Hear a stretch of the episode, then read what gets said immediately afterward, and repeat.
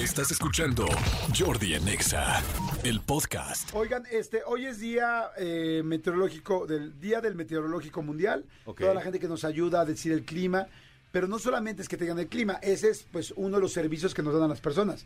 Realmente eh, los meteorológicos funcionan para cuidar el planeta, para cuidar el medio ambiente, para saber cómo llevar las cosas, para darle de alguna manera como la continuidad a la vida y cuidar el medio ambiente. Un equilibrio. Exactamente. Sí, para buscar un que equilibrio. ahora hace más falta que nunca, ¿no? Pero el otro- estaba escuchando una, una, una alerta, una precaución, un comunicado que sacó la- las, las Naciones Unidas de la parte de, de- del calentamiento global, el clima y todo eso. Estaban diciendo que, que ahorita, que nuevamente, después de, después de algunos años que había, digo, se lo estoy diciendo en palabras coloquiales para que lo entendamos todos, después de algunos años de que habíamos como eh, controlado un poquito todo lo que se viene para el planeta, que ahorita estamos como en una alerta roja, o sea, decían, ahorita estamos como en una bomba nuclear, si no paramos tal, tal, tal, tal y tal cosa. O sea, sí, sí, sí está como cada vez más complicado el tema Sí, de- del planeta. Así es que bueno, pues este hay que no- primero nosotros tenemos que super cuidarlo, aplicarnos, echarle ganas, verdaderamente cuidar el planeta que es donde vivimos, ahora sí que cuidar tu casa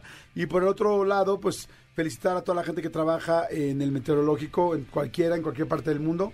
Felicidades porque es una chamba bien importante Sí. que de repente igual y no no ubicamos. Pero bueno, Escúchanos en vivo de lunes a viernes a las 10 de la mañana en Exa FM 104.9.